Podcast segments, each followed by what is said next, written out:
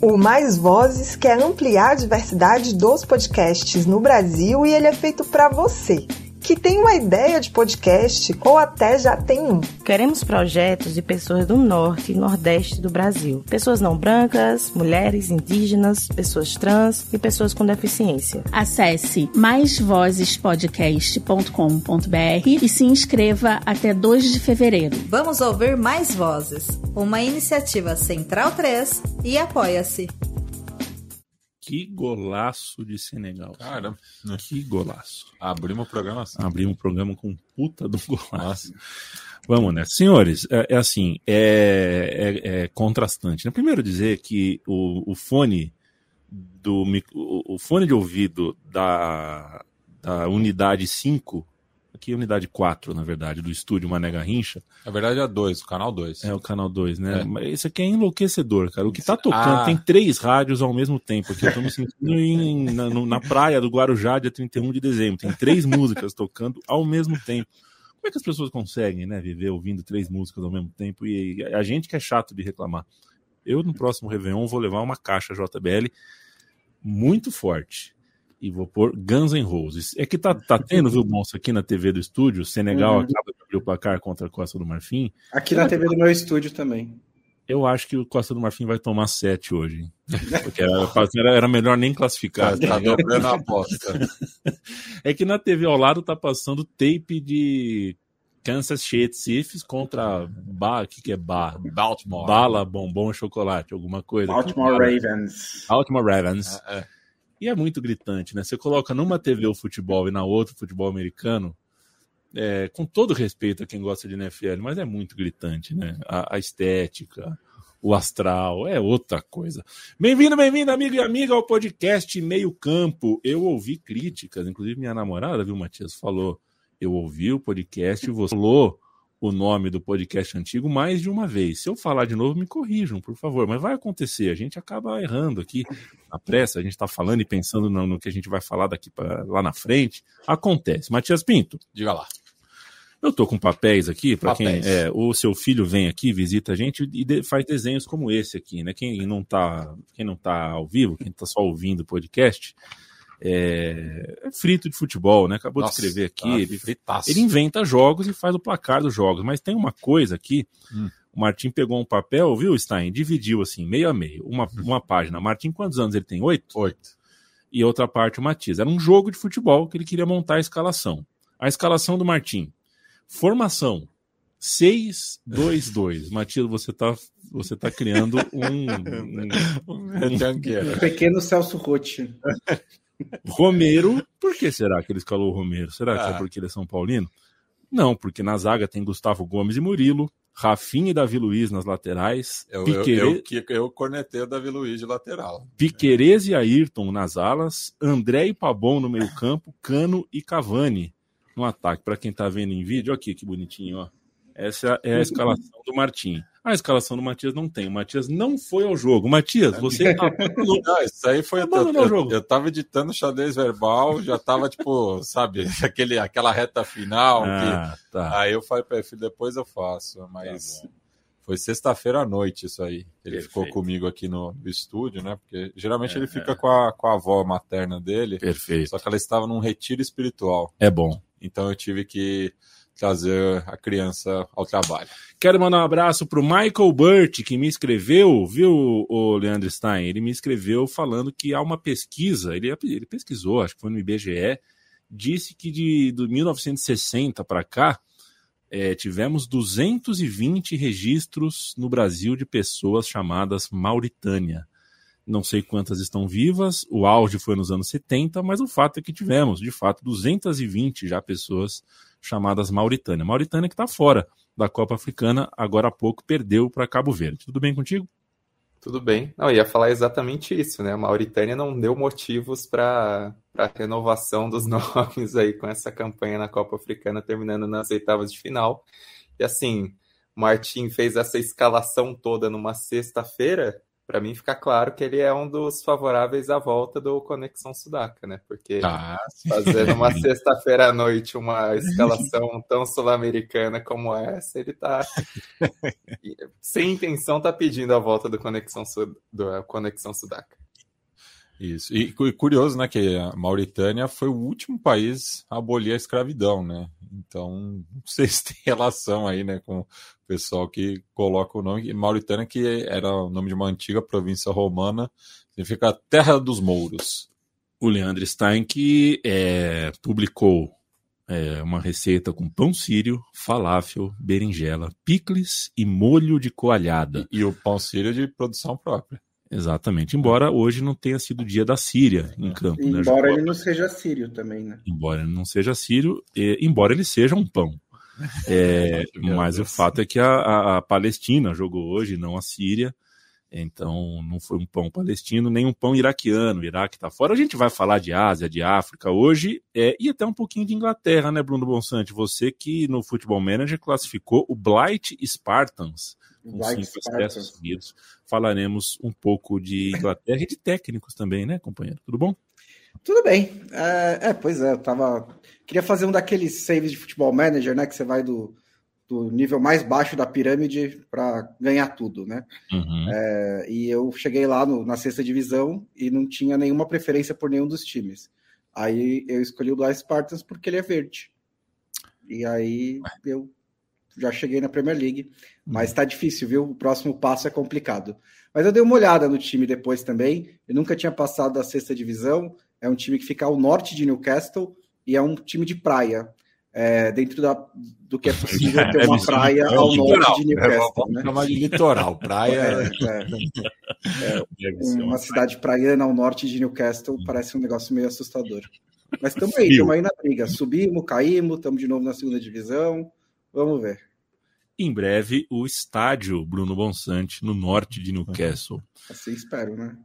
Falta, falta eu falar com Felipe Lobo e é com ele que eu já introduzo a pauta. Felipe Lobo Batista, o moço do canal Próxima Fase, quer, é, quer falar com o Lobo, quer ouvir o Lobo sobre games, curta, acompanhe é, nas redes sociais e também no YouTube o Próxima Fase, o trabalho uh, solo do Lobo com a temática de games. Tudo bem, Lobo? Um abraço para você. O Barcelona não faz uma boa temporada.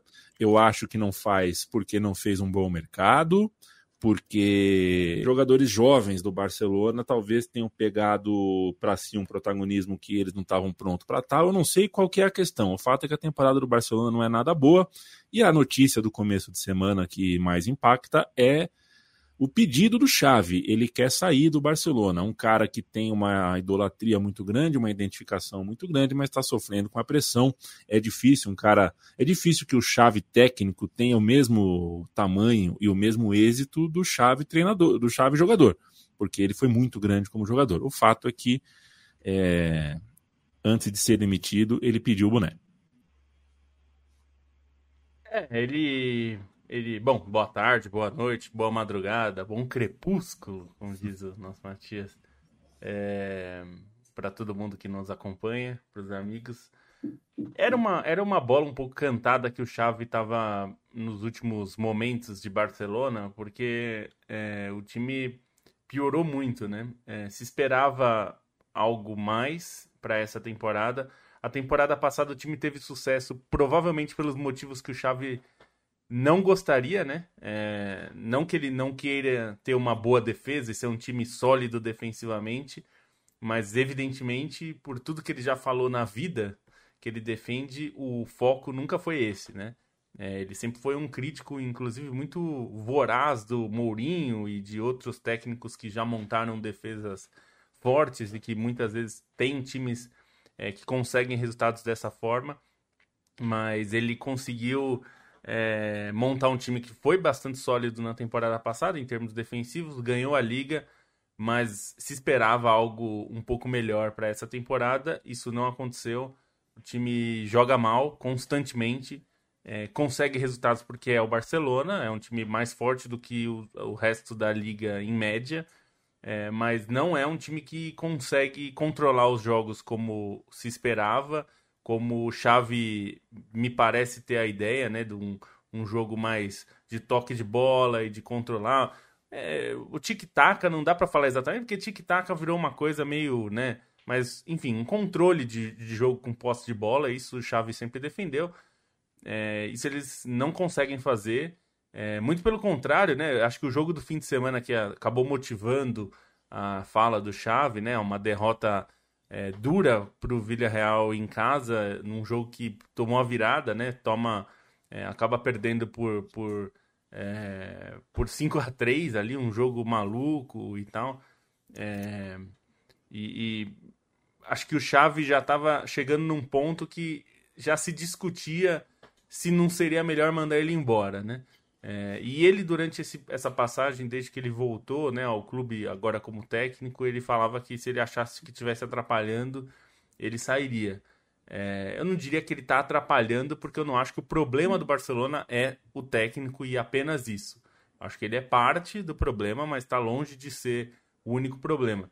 É, se viesse um técnico de elite, é, eu acho que não resolveria todos os problemas. Ajudaria, mas não resolve tudo. É, e esse é um, essa é uma questão que o Barcelona vai ter que lidar.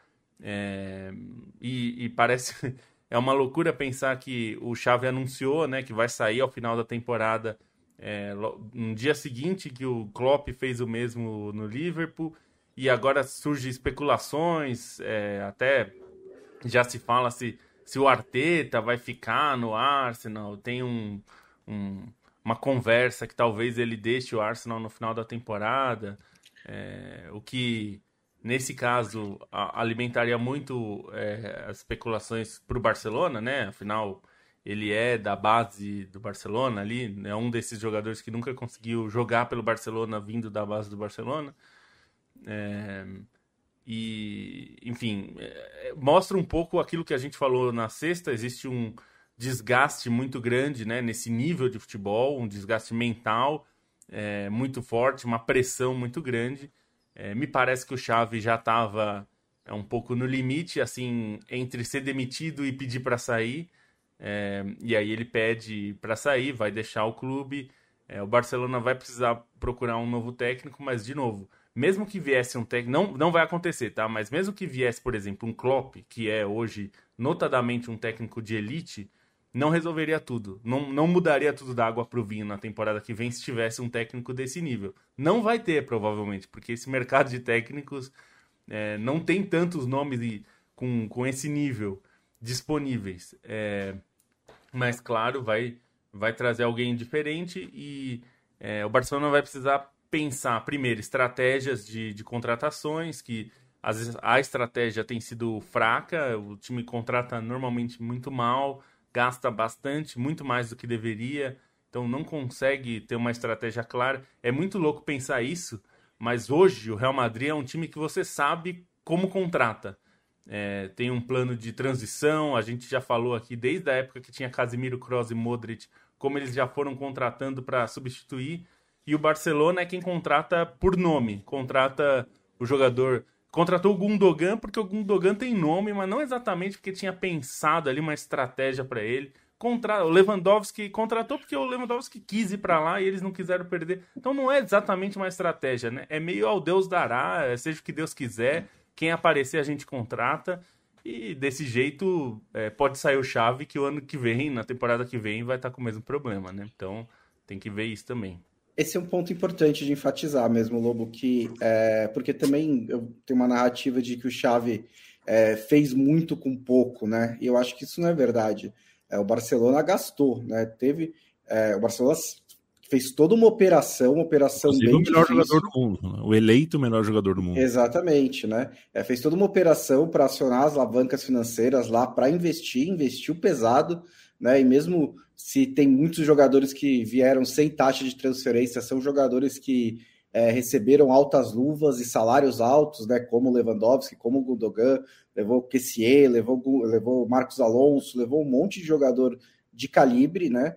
É, e você pode discutir se acertou as contratações ou não, na maioria delas, e acho realmente que algumas não deram certo. Mas houve recursos para o Xavi trabalhar, né? Não é um time é, que, que, que, acho que, por exemplo, o Ronald Koeman teve um Barcelona muito mais modesto em mãos do que o Xavi é, teve nesses dois anos. É, eu, eu acho que ele não é, não é o problema principal, mas ele também não tem apresentado muitas soluções. É, o trabalho dele parece regredir, né? Acho que esse é um, é, é uma régua importante, assim, quando você está avaliando se o técnico vai sair ou não, assim. O trabalho está subindo ou está descendo, né? E o do Xavi parece descer. E isso desde a metade da temporada passada, né?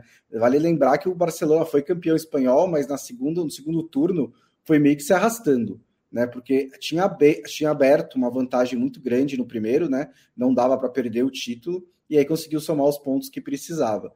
Mas era um time que não jogava bem mesmo.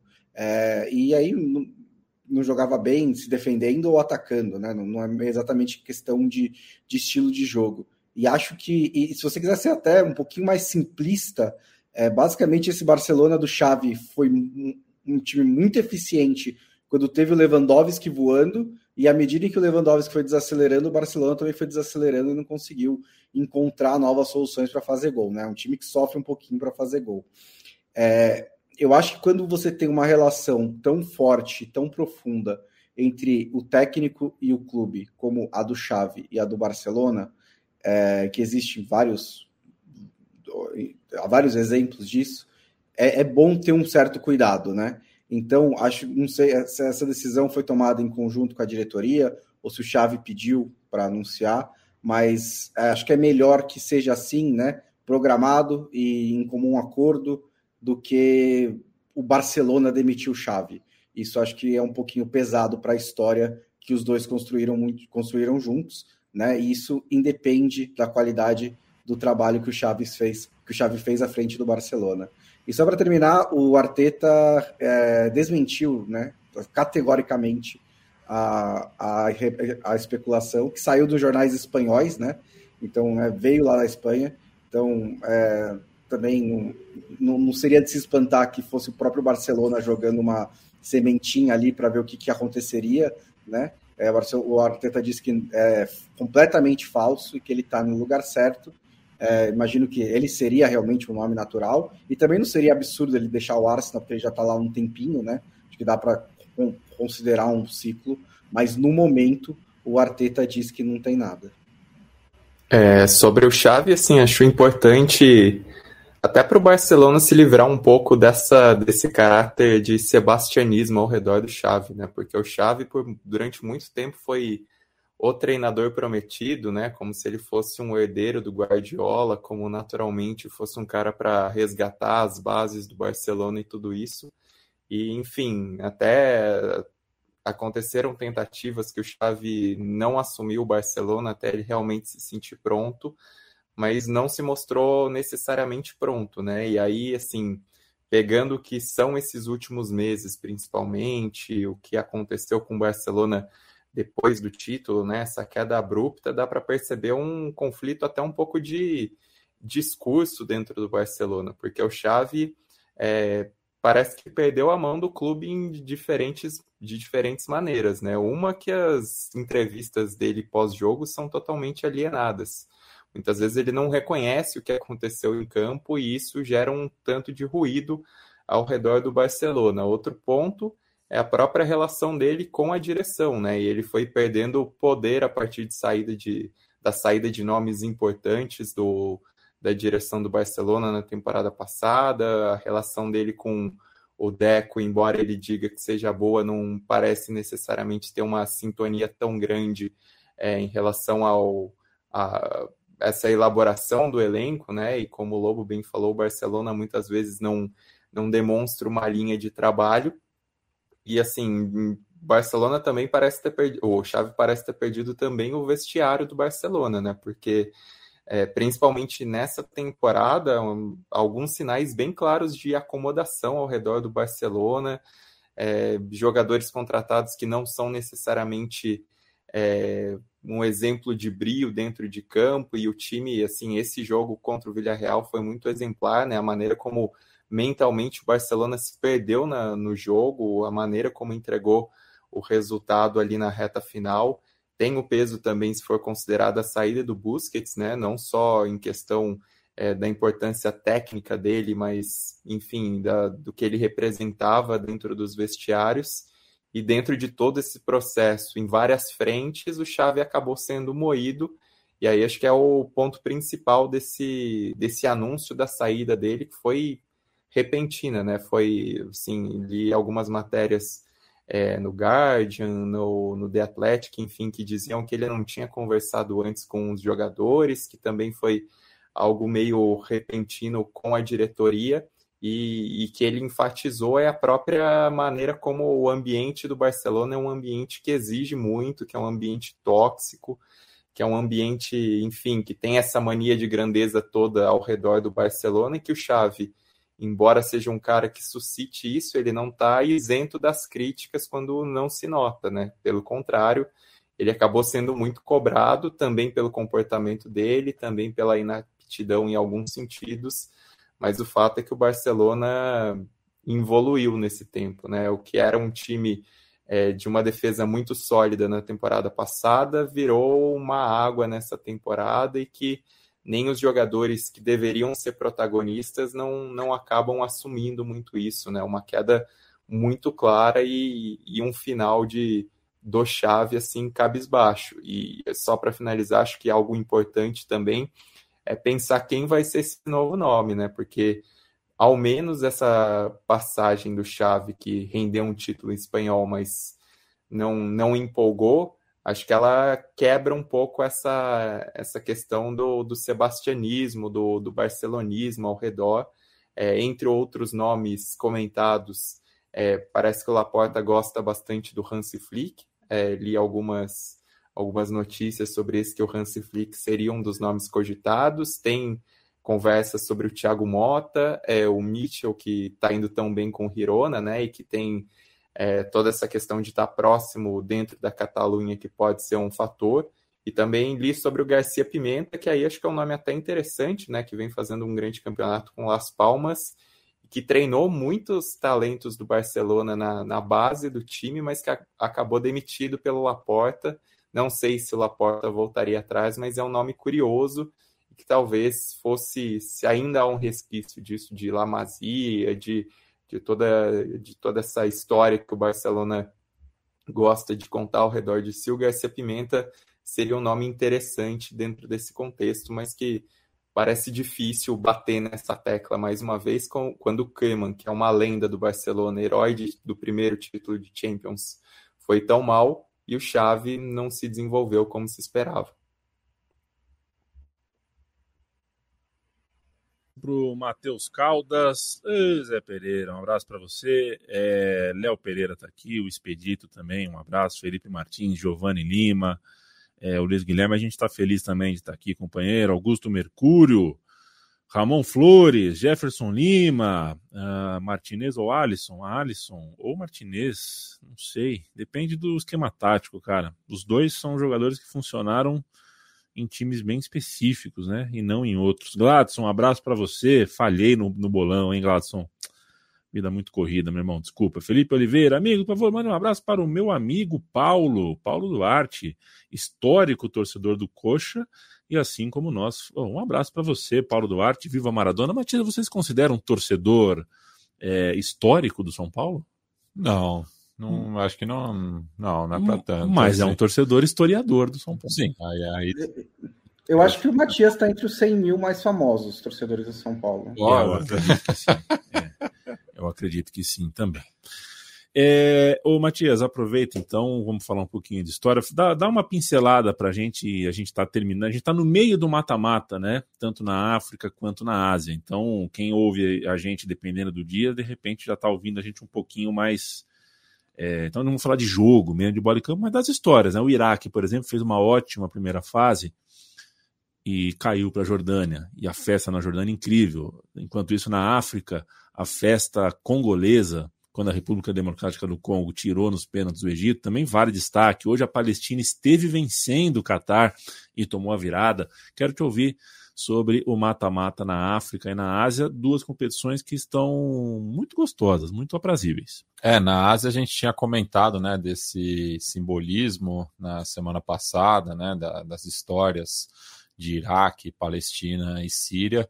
Infelizmente, as duas primeiras já se despediram da, da competição, né? É um jogo maluco, né? Entre Iraque e Jordânia. É, Jordânia que acabou se classificando, né? Vai enfrentar também o surpreendente Tadiquistão, né? Que chegou às quartas de final, é, tendo a Austrália, né? Como possível adversário dessa chave, né? Temos certeza já que ou Tadiquistão e Jordânia estarão é, na semifinal, podendo enfrentar né, três das, uma das três seleções mais fortes do continente, porque a Austrália está esperando o vencedor de Arábia Saudita e Coreia do Sul. É, enquanto que a Síria né, joga, é, enfim, contra o Irã, né, que é um dos favoritos, jogo nessa quarta-feira, é, a uma hora né, aqui do, do horário de Brasília, fechando né, essa fase e enfrenta né, o vencedor de Bahrein e Japão. Então também a Síria tem uma missão muito difícil, enquanto que o Catar, né, que já passou da Palestina, enfrenta também o Uzbequistão ou Tailândia, né? Então é, é possível crer, né, que o Catar chegue pelo menos na semifinal, sediando o, o, torneio, né? O Catar que enfim tem feito diversos investimentos não só no futebol como em outras modalidades, né? É, justamente para com, com, esse uso né, criticado do, do sport wash. Né? Enquanto que na África, né, a gente está tá tendo uma das melhores Copa Africana de Nações né, dos últimos tempos, né? Acho que desde que eu acompanho, não lembro de ver tantas reviravoltas, né? A gente está gravando no momento aqui. É, Senegal começou vencendo a Costa do Marfim, a anfitriã, que se classificou na Bacia das Almas, né, depois de, de ser derrotado né, pela Guiné Equatorial, que já se despediu também, né, foi batida pela sua quase xará, a Guiné, que vai enfrentar a República Democrática do Congo, essa sim que fez uma, uma grande, tem, tem uma grande história, né, ao eliminar o Egito, né, e talvez sonhar aí, né, com, com essa possibilidade de título que só veio uma vez na sua história, quando ainda era chamada de, de Zaire, né? Um time que a, ao longo do, do, dos anos né, era muito calcado no, na liga local e tem contado cada vez mais né, com é, jogadores congoleses que despontaram nas principais ligas da Europa, ou mesmo né, é, filhos de, de, imigrantes né, do, do Congo, é, que, que, estão também espalhados pelo continente europeu é, e enfrenta então né, a Guiné na próxima fase. Temos também né, o destaque da, de duas seleções lusófonas chegando às quartas de final. Angola, que vai pegar essa pedreira aí, que é, que é a Nigéria, né? É, acabou despachando sem muita dificuldade a sua vizinha Namíbia, mesmo tendo o goleiro expulso no começo do jogo, mas existe né, uma diferença considerável no nível da, das duas seleções, enquanto que a Nigéria é, também né, teve uma peleira aí logo de cara, sua arquirrival Camarões, é, e ao contrário das finais disputadas entre as duas seleções, teve melhor sorte dessa vez, é, passando né, pelos Leões Indomáveis. É, enfim, e ainda temos, né, a, além do, do jogo que está ocorrendo no momento, amanhã Mali e Burkina Faso, outra rivalidade regional ali do, do Sahel, e talvez a, a, o, o, jogo com a maior distância envolvida entre as duas seleções, né? O Marrocos, que é o, o, o país mais é, setentrional, setentrional. da, da África e, e, a África do Sul, que é o mais meridional, duas seleções também muito tradicionais. Marrocos, que eu acho que é, é muito pelo que fez na, na última é. Copa do Mundo, é uma das principais favoritas né, para levantar a CAN, que também só aconteceu em uma oportunidade. Né? Ô, Bruno Bonsante, você já sabe por que, que na Discovery jacaré é aligator? Eu não sei se eu entendi a pergunta. Ah, quando você. E... Eu, eu, eu sei. Quando você assiste os programas na natureza, na certo. Discovery, a, a, tradução de jacaré, eles falam o aligator, eles chegam, nunca é jacaré. É eu, nossa, eu não sei.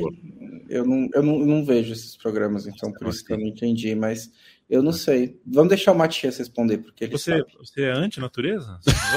sou. Eu sou. Como todo, todo mundo que, que, que, mora no planeta Terra, né? A gente está destruindo a natureza, pouco a pouco. Então. Crítica, crítica. Eu só, eu só quero me enturmar. crítica eloquente de Bruno Bonsante. Diga lá, Matias, por quê? É uma derivação de El Lagarto. Quando os espanhóis uhum. chegaram à Flórida, uhum. viram, né, aquele bicho, bicho. e chama El Lagarto, El Lagarto, El Lagarto virou alligator. alligator. E daí, a Universidade da Flórida é. É, tem como mascote o alligator uhum. e o departamento de química desenvolveu uma bebida isotônica chamada, chamada Gator 8. Perfeito. Mas é... Onde, é que, onde é que o dublador do Discovery entra nessa história? Não, aí, aí, aí eu não sei. Aí a gente discute num outro momento. É, não, só queria aproveitar para fazer uma adiçãozinha sobre Copa da Ásia e Copa Africana. Na Copa da Ásia, acho que algo legal da Jordânia para se destacar é a presença de um treinador africano fazendo sucesso, né? Que é o Hussein Amulta, que é marroquino que, enfim, chegou a treinar a seleção de Marrocos que disputa a Chan, né, aquela seleção que é só com os jogadores locais, e que foi exatamente o substituto do Walid Regrag no Wydad Casablanca, então tem esse link legal entre a boa campanha da Jordânia e que Marrocos faz durante esse tempo todo, né, ele chegou a ganhar a Champions Africana à frente do, do Wydad Casablanca, ganhou o campeonato marroquino, então tem toda essa influência, a Jordânia que, enfim, ganhou do Iraque numa atuação boa. E assim até convido para prestarem atenção no Altamari, que é um jogador camisa 10 do Montpellier que tem feito uma grande é, Copa da Ásia pela Jordânia, embora a arbitragem que na Copa da Ásia tem sido bem ruim, assim, em vários jogos tem sido ruim, é, prejudicou o Iraque de uma maneira inacreditável, né? Expulsou o Ayman Hussein, que é o artilheiro da competição, por uma comemoração em que ele fez um gesto igual ao que os jordanianos tinham feito no primeiro tempo. Foi uma das expulsões mais absurdas assim dos últimos tempos e que influenciou demais o que o que o desdobramento do jogo, né? Facilitou a virada da Jordânia, apesar de todo o, o caráter heróico da Jordânia nesse resultado. E sobre é. Angola também acho que vale um, um, destaquezinho rápido, porque Angola era uma seleção que nas prévias da Copa Africana, mesmo entre os angolanos, mesmo entre os especialistas africanos, Angola era vista como um time de possível eliminação na fase de grupos e tem apresentado um baita de um futebol, né? Esse resultado contra a Namíbia, assim, mesmo com quando ficou com um a menos, o time continuou jogando para frente, continuou mostrando recursos, então é uma seleção que também é, vale prestar atenção por ser um time bem legal e Angola colhe os frutos de um trabalho de clubes, né? Que é bem feito, pensando no sucesso de muitos times, até em contexto continental, né? O primeiro de agosto fez boas campanhas na Champions Africana. Angola tem sido uma surpresa bem positiva. Se por um lado o Cabo Verde não é necessariamente inesperado por aquilo que construiu nos últimos anos, esse sucesso de Angola é algo fora da curva e o time apresenta um futebol que merece elogios. É, e só uma pequena correção da minha parte, que eu falei né, que a, a seleção uhum. da República Democrática do Congo tem um título apenas, mas são uhum. dois, né? Um Perfeito. como Zaire e outro como República Democrática do Congo, antes da, da primeira mudança de nome, né? Em 68 Perfeito. e 74. Perfeito. Landstein, você é a favor da natureza? Eu sou. Perfeito. É, a gente já falou de JBL, já falou de Gatorade, mas o nosso patrocinador é a KTO.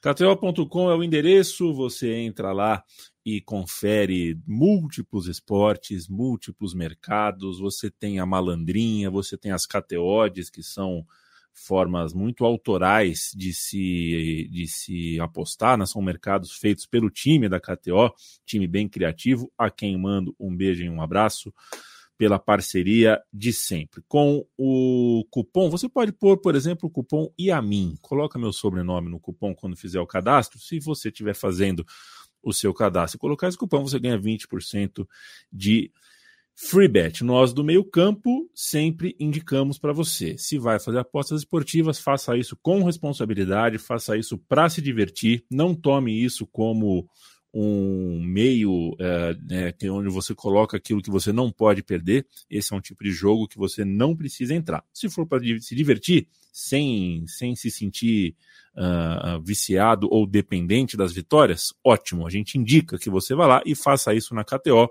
que é parceira da comunicação independente do podcast Meio Campo. O Lobo e o Bonsa trazem dicas é, não precisa ser três cada um. Né? A gente criou essa regra de não precisa ser três. Você pode trazer uma dica boa. Se vocês trouxerem uma dica boa para a pessoa acertar, já vale mais do que três que a pessoa erra. Eu prefiro acertar uma do que errar duas, né?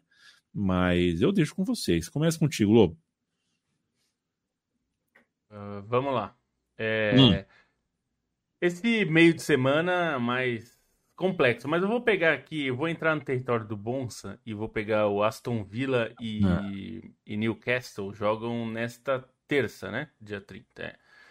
E o Aston Villa jogando em casa tá pagando 1,90. O Aston Villa tem sido um time bem interessante assim nesses nesses tempos. Então, acho que pode ser pode ser uma boa. E esse é, me parece uma cotação boa. Tem um outro aqui que é, eu fiquei um pouco na dúvida, mas acho que até vale, assim, pelo, pela diversão. É, e aí já é mais pro fim de semana, eu vou entrar já no, no de sábado, porque, enfim, não tem tantas coisas assim que me atraíram nesse, nesses jogos de meio de semana. É, mas já vou deixar aqui antes, então na sexta-feira eu já não, não dou essa dica que é Everton e Tottenham jogam no sábado.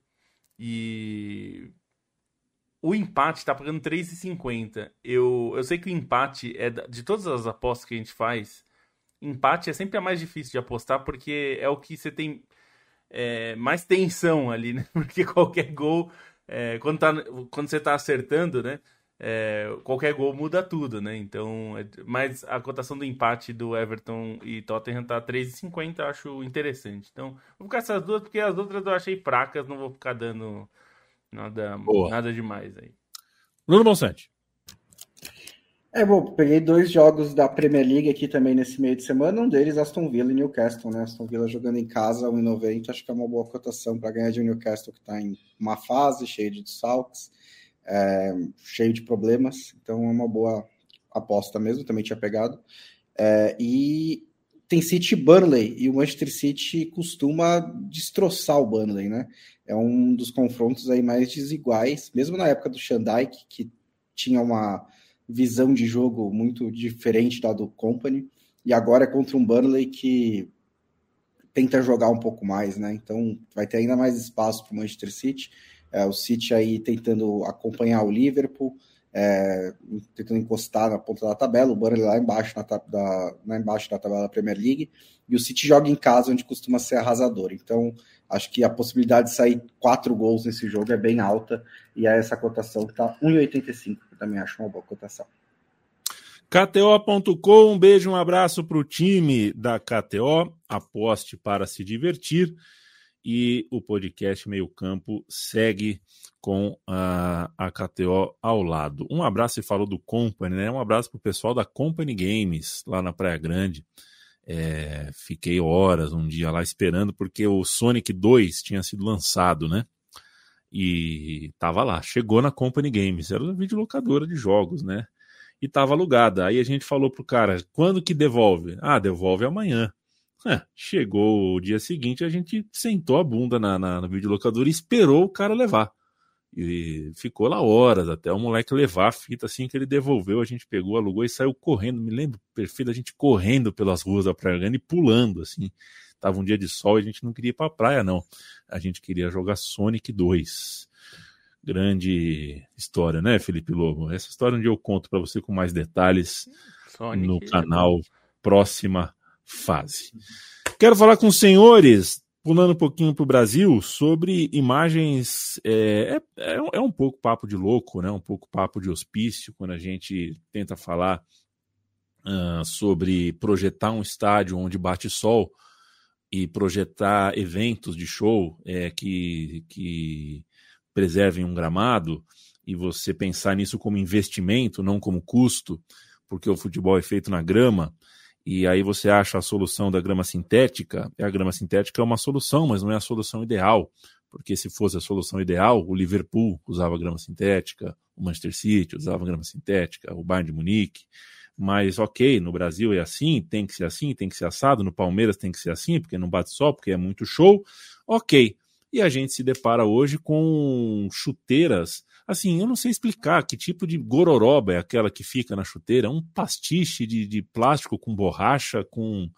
Deve ser, eu não, assim, é muito bizarro você imaginar que o atual bicampeão brasileiro, o time uh, uh, que tem mais êxitos nos últimos anos no futebol eh, brasileiro ao lado do Flamengo, inclusive do ponto de vista econômico, ou seja, o time que mais teria condições de ter um gramado sintético ou não, natural ou não, de primeiro nível, tem que pensar dessa forma. E agora o Palmeiras, para jogar em Barueri, porque o Palmeiras vai sair do Allianz Parque, e... Coincidentemente, o, o, o estádio que a, que a, a patrocinadora e presidenta é, adquiriu. E ela ia, ela vai colocar grama sintética no estádio de Barueri também. No, no estádio de Barueri bate o sol, ou seja, não, não, não é essa questão. E, né? não tem show. Então é escolha mesmo, não é só uma. É, né, os argumentos que, que, que, valeram, que foram usados para o Allianz Parque, não servem para Barueri, mas vai ser colocado, só que vai ser colocado depois. Vai atrás, por causa de um problema na grama sintética em Perdizes, vai ser atrasada a colocação de grama sintética em Barueri. O Palmeiras se autodespejou numa nota oficial, vai trocar a grama sintética do, do, do, seu estádio. É uma história bem esquisita, bem mal contada, mas é, urge, né, Bruno Bonsante, a gente falar, e a gente cansa de falar, entre outras tantas coisas, distribuição do dinheiro, arbitragem melhor, preparada, profissionalizada ou não, e os terrenos, né? É, que dificuldade que o futebol brasileiro tem de conversar de maneira adulta sobre seu terreno, sobre seus gramados. É, esse é um, esse é um dos pontos que a gente costuma falar também, entre vários outros, quando a gente discute né, o excesso de jogos do calendário, né? Porque esse excesso de jogos também é, ele prejudica o gramado, é difícil você manter o gramado quando você tem tantos jogos assim. Só que isso não é exatamente o caso do Palmeiras, porque né, todos os clubes brasileiros têm exatamente o mesmo tanto de jogos problema é que o assim, é, é, você falou do Liverpool, do Liverpool, de outros estádios que não usam grama sintética. Eu não consigo imaginar, eu não fiz essa pesquisa, mas não consigo imaginar que tenha outro estádio no mundo que tenha tido uma agenda de shows tão lotada quanto o Allianz Parque no final do ano passado. Né? Simplesmente porque eu acho que não cabe. Era coisa de 4, 5, 3, 3, 4, 5 shows por semana.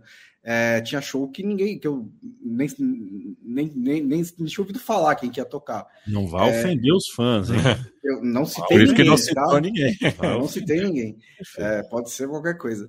E a questão é que assim, é que a pessoa, é que a, a, a empresa que faz né, a agenda de shows é mesmo que tem que fazer manutenção do gramado. Então acho que a questão não é nem você cobrar mais manutenção, como o Palmeiras está fazendo, mas não dá para destruir o gramado e depois fazer uma manutenção. É, eu acho que o gramado sintético, beleza, ele é mais resistente, que seja, mas foi um, um, um, um falar em excesso ou abuso, porque, sei lá, não, não precisa ter um limite de shows, mas foi uma agenda muito lotada no final do ano passado, e eu acho natural que o gramado esteja sofrendo essas repercussões, né? Agora, a questão é que é, é, é, acho que a questão importante aí é essa relação entre o Palmeiras e a empresa que gere a arena, que não é a primeira vez que houve atrito, e que foi um, um, é dizer? um ônus do acordo que o Palmeiras fez, um acordo que, no geral, é favorável, foi favorável ao clube, quando ele construiu um novo estádio. Né? É o ônus de não ter total controle sobre a própria casa.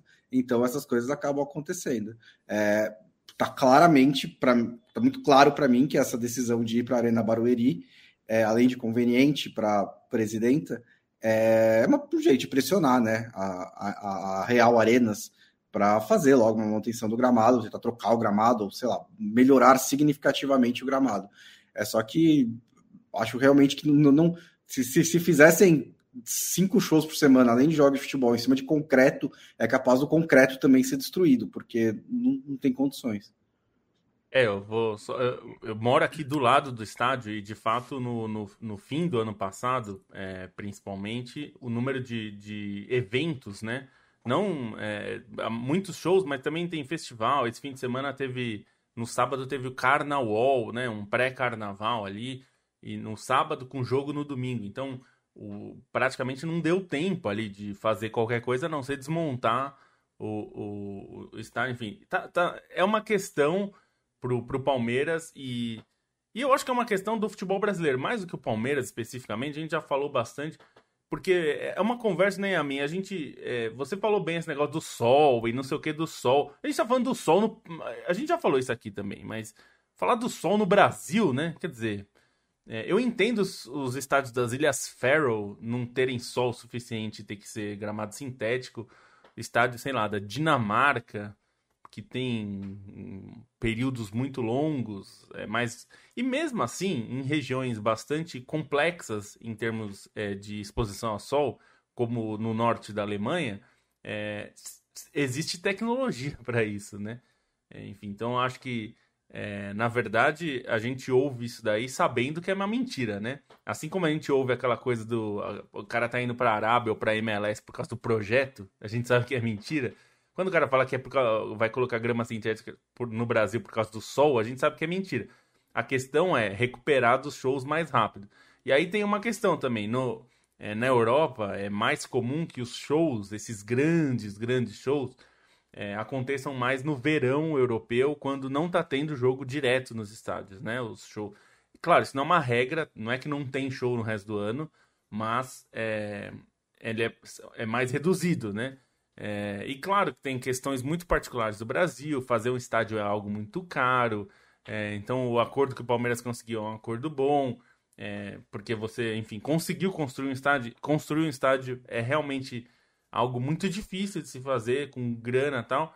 Mas também é, é, é, tudo essa questão, assim, acho que precisa, falta um pouco de transparência, de honestidade até é, nos clubes brasileiros, todos eles, e vai ter mais passando por isso. Talvez o São Paulo passe por isso no futuro, porque já está se falando de um projeto com a W Torre, vai saber se a W Torre e o São Paulo fechou o contrato com não sei quantas mil shows para os próximos anos.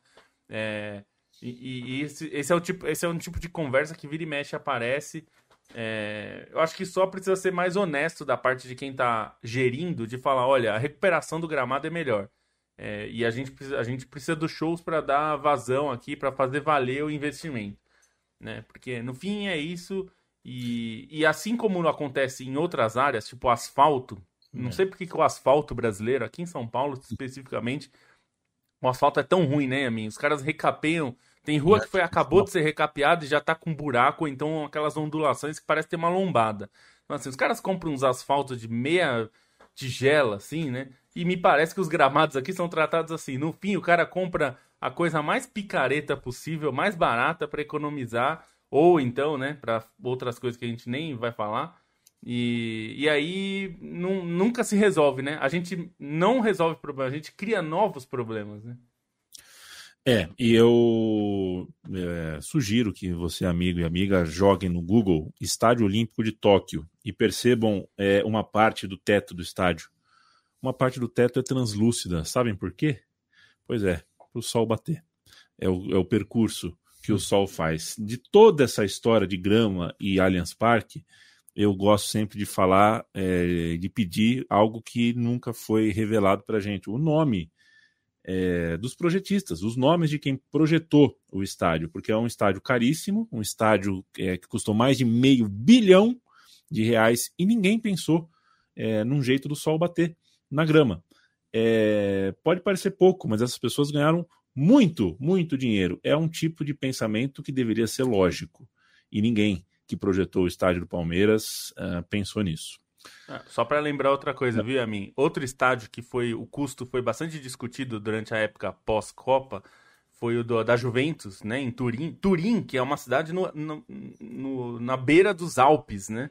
Quer dizer, é uma cidade que tem frio pra caramba, tem é, muitas noites, é, tardes escuras, né? Os dias são mais curtos em alguns momentos do ano.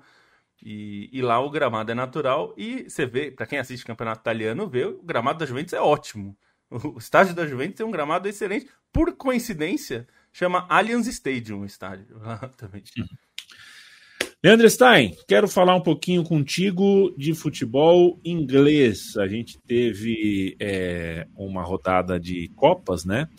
e tem a magia, né? A Copa tem uma magia em qualquer lugar, ainda mais na Inglaterra. A gente tem feitos como o do Maidstone United, é, que eu quero te ouvir, quero ouvir qual, qual é a história uh, escrita por esse clube depois de 46 anos uh, de nada, de hiato, e tem também uh, as classificações mais graúdas. Né? O Manchester City, por exemplo, conseguiu a sua classificação, a gente tem um momento afetivo muito grande em Liverpool com o Jurgen Klopp e a sua torcida, né? depois do, seu, do anúncio dele de que vai sair. Inglaterra, Inglaterra na pauta do meio campo.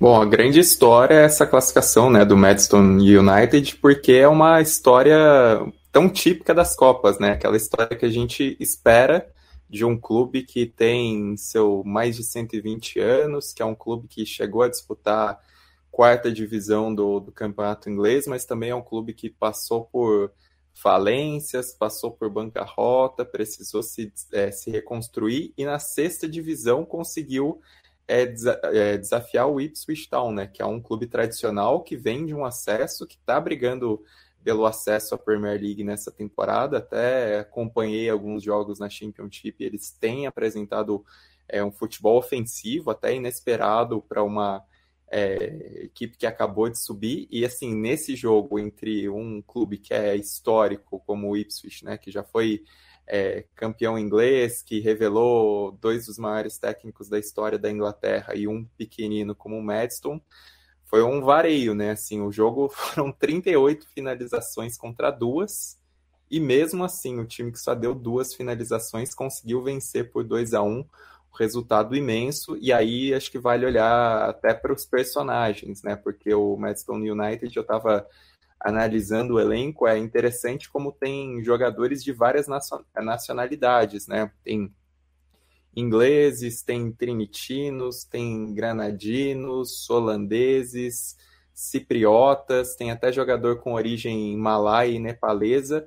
E aí um dos destaques do jogo, né, um dos destaques do time, o melhor do jogo, foi um brasileiro, o Lucas Covolan, o goleiro, que chegou a passar pelas seleções de base, pela seleção sub-20, chegou a dividir quarto com Felipe Coutinho, com Oscar, é, passou por clubes é, importantes do Brasil, como o Vasco, como o Atlético Paranaense. Nesses caminhos da carreira, ele acabou indo primeiro para as divisões inferiores da Espanha, depois chegou na Inglaterra, tem até certa fama nas divisões de acesso da Inglaterra, porque chegou a marcar gol em, em playoffs de acesso e tudo isso. É, enfrentou uma depressão e aí passou a fazer um acompanhamento psicológico e, e nesse jogo do Madstone United acabou sendo é, um grande herói, né? A quantidade de defesas que ele faz são 12 defesas na partida, faz algumas defesas espetaculares. O goleiro de 32 anos foi o grande herói do time, o herói da classificação e é um personagem pouco imaginado, né? Assim, até vi uma entrevista bastante interessante dele para Placar, já depois do jogo, para o site da, da revista Placar. E aí ele fala como até prefere continuar jogando na non-league na Inglaterra, porque o clube tem uma estrutura excelente, que ele até compara com um nível Série B no Brasil. E outro personagem legal é o George Elokobi, que é o treinador do, do Madstone United, camaronês de 37 anos, que chegou a, a atuar na Premier League nos tempos que ele, que ele jogava no Wolverhampton, era um jogador muito querido, muito é, esforçado e durante essa campanha, né, essa, essa classificação histórica, ele até teve uma cena muito interessante da maneira como ele estava conversando com a torcida do clube antes do jogo e depois é, dedicou a vitória aos camaroneses. Foi, foram cenas muito bonitas e aí tem todo esse jejum, né? Desde 77, 78, que um time é, de baixo da para baixo da quinta divisão, né? Ou seja, da sexta divisão para baixo, não chegava tão longe na Copa da Inglaterra. E aí vem uma curiosidade, porque não esperava que o o Blight Spartans fosse citado no início do programa, e é justamente o último clube da sexta divisão para baixo que tinha conseguido isso. Então, o Bonsa, além de tudo, treina um clube que que fez história na, na Copa da Inglaterra. E aí, dos outros confrontos, acho que fica esse destaque é, para a classificação do Liverpool, né? Menos por aquilo que foi o confronto contra o, o Norwich muito mais por aquilo que foi a homenagem ao Jürgen Klopp, né? E sim, a emoção era evidente. É, maneira como a torcida cantou You Never Walk Alone, muitas homenagens em faixas, em cachecóis, isso foi muito bonito. É uma classificação do Manchester City no, no jogo mais difícil, né? Considerando é, que pegava o, o Tottenham, teve esse, esse desafio maior num, num confronto logo cedo na, na Copa da Inglaterra.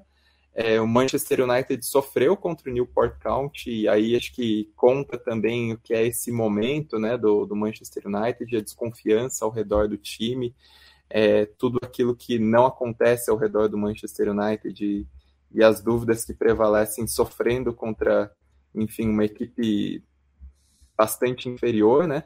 E, e, é outro jogo que acho que merece destaque, não tão visado, mas que merece destaque pela rivalidade, foi o Wolverhampton 2, West Brom 0, foi na casa do West Brom, foi um jogo que teve até pancadaria entre as torcidas, porque são dois clubes é, de grande rivalidade, teve conflitos, o jogo precisou ser paralisado, então, então também mostra esse caráter da Copa da Inglaterra, né? essa edição da Copa da Inglaterra que já teve Newcastle e Sunderland, então vai entregando bastante em relação aos clássicos. Teve o clássico do. Ah, esqueci o nome do time, do enfim, teve o clássico galês na, na Copa da Inglaterra entre dois times de Gales também na, na fase anterior, então está sendo bem ressaltado nessa edição da Copa da Inglaterra, bastante especial. É, falando em outro galês, o Wrexham está sendo eliminado é, no momento né, pelo Blackburn Rovers. É, o, o, o, um dos primeiros campeões da Premier League está ganhando por 4 a 1 é, da equipe queridinha aí, né, por conta do, do reality show. E falando em outro programa de TV, né, em, relação ao treinador do Madstone, o, o George Elocobi, ele participou da, das filmagens é, do Ted Lasso é, como um dos oponentes, né, porque o Kassali Kassal, um, um ex-jogador é, de futebol de origem nigeriana, foi contratado né, para dirigir né, as cenas do, dos jogos na, na, série e ele contactou o, outros é, jogadores que estavam em final de carreira ou que já tinham se aposentado e o Elocobi foi um deles, né, um pouco antes de assumir o Madstone, que foi o último clube é, da sua carreira como jogador. O podcast Meio Campo chega em sua reta final. Um abraço, Jonathan Lucas, uh, Renan Silva. Meu medo é que a W Torre faça o mesmo com o Morumbi. É, é, alguém aqui, acho que foi o Leonardo, escreveu, né? É, lama sintética. É aquela gororoba nas chuteiras, é uma lama sintética. Muito boa definição. Heitor Gomes, um abraço para você. Uh, Nico Rodrigues, em BH, ele lembra que em BH teve Roger Waters no Mineirão versus Paul McCartney no MRV Arena. É... E teve Paul McCartney no Clube do Choro, né? Puta que pariu, hein, Bruno Monsanto? Você imagina chegar o e-mail para você para ver um show do Paul McCartney? É, eu sei. Pessoas, sem foi, celular. Foi... Eu queria ter, eu queria morar em Brasília. Né? É muito bom, realmente muito bom. A gente, sempre lembrando, agora é segunda e sexta que a gente tem os nossos episódios ao vivo, não mais segunda e quinta. Sexta às 14 horas. Sexta às 14 horas, e ao longo da semana você vai se habituando com. Uh, aos pouquinhos, a gente entrando aí no seu dia a dia, voltando a uh, conversar de bola com vocês. Nessa reta final, eu me despeço de Felipe Lobo pedindo uma pílula de futebol italiano. Beijo para você. Um beijo, é, e a, a, Inter de Lautaro e Inzaghi continua muito bem, né, dando, dando as cartas no campeonato italiano, tá com, é, assumiu a liderança com um ponto a mais e um jogo a menos, então tá numa situação muito confortável também, porque a Juventus é, empatou, né, no fim de semana jogando em casa, o, o Milan também empatou jogando em casa, é, o, o Napoli acabou com a sequência de vitórias da Lazio com um empate que não foi muito agradável, um 0 a 0 é, Enfim, o, o, campeonato italiano, a, a Inter parece o único time de, do, dos times da ponta ali que é, parece ter força de novo, né, para brigar mais na Champions. É um time muito consistente, né, muito forte defensivamente, mas que tem ido bem no ataque também, especialmente por causa do Lautaro, né. Então, é, acho que é um, é um time dos interessantes. E acho que vale o destaque para a Atalanta, que tem feito uma boa campanha de novo é, na Série A. É, também voltando um pouco ao, ao, encaixe que tinha conseguido antes, com algumas diferenças. Não é um time mais tão é, ofensivo no sentido de ser dominante nos adversários, ela consegue ser um pouquinho mais equilibrado, né? Até por mudanças no, nos jogadores, mas continua sendo um time muito bom. É, é, o trabalho da vida do Gasperini, né? Que conseguiu é, se recuperar depois de né, tantos problemas, está vivendo essa, esse, tantos esses anos aí na Atalanta, fazendo bastante história. É, e o De Rossi na Roma, né? É, ainda é uma. Ainda, eu ainda me surpreendo quando eu vejo a Roma jogando com o De Rossi é, no banco, né? Ali na, comandando o time. Ainda, ainda é um pouco estranho. É, mas enfim, é a chance dele. Vamos ver. Até começou bem. Vamos ver se consegue manter aí. Mas por enquanto, tudo indica que a Inter vai, vai recuperar o título na Itália. Vai ser muito difícil para os adversários é, se continuarem jogando como estão, né? Valeu, Felipe Lobo. Bruno Bonsante, no começo do episódio falei de futebol manager com você. Devo dizer que o sonho da minha vida, o maior sonho da minha vida hoje é Brasil e Espanha numa final de Copa, né? É, e calhou do, no meu futebol manager em 2030, Copa do Mundo na Espanha, inclusive, né? Deu Espanha e Brasil nas quartas de final e eu pus o Vini Júnior, é, que eu queria o Vini Júnior fazer. Imagina, o Vini Júnior ganhando da Espanha, gol do Vini Júnior na Espanha, na Copa. 1 a 0 para a Espanha, gol do Dani Olmo. Um abraço para você. Um abraço. É, às vezes o futebol manager é muito cruel, né? Então, é, mas tem, é, eu acho que a gente falou um pouco do, do Barcelona no começo da temporada, mas vale dar um destaque para o Girona também, né? Que segue na toada ali que eu jurava que uma hora ia parar, mas continua acompanhando o, o Real Madrid na briga pelo título, que é um negócio meio louco de você imaginar, né? Mas tá ali, é, é, um ponto à frente, né? Com um jogo a mais. Então, tá na briga depois de 22 jogos, que é mais de metade do campeonato. É, um trabalho assim excepcional, uma temporada fantástica do Girona. É, o Real Madrid ainda é favorito para conquistar o título, eu diria, mas só o fato de estar tá acompanhando já é muita coisa para o Girona. Até a próxima. Glória a Deus. Grande abraço, é, Leandro Stein. Eu não sabia que o Fulkrug batia tão bem pênalti. Um dos pênaltis mais bonitos que eu vi nesse fim de semana. Beijo para você. Beijo. Muita tranquilidade para cobrar, né? E estou interessado nesse Dortmund não só pela enfim, pela maneira como tem emendado os resultados, ainda que tenha tido dificuldades nesse jogo, mas até pensando na nova comissão técnica, né, que chegou Sarrin, chegou os Bender, alguns antigos ídolos agora compondo a comissão técnica do Dortmund, acho que pode ser interessante para ver essa relação interna. E uma correção, uma correção não, mas o nome do clássico que eu esqueci foi o, o exatamente o Wrexham contra o Shrewsbury Town, que rolou na fase anterior da Copa da Inglaterra. Acabou passando essa. Valeu, gente. Até sexta-feira.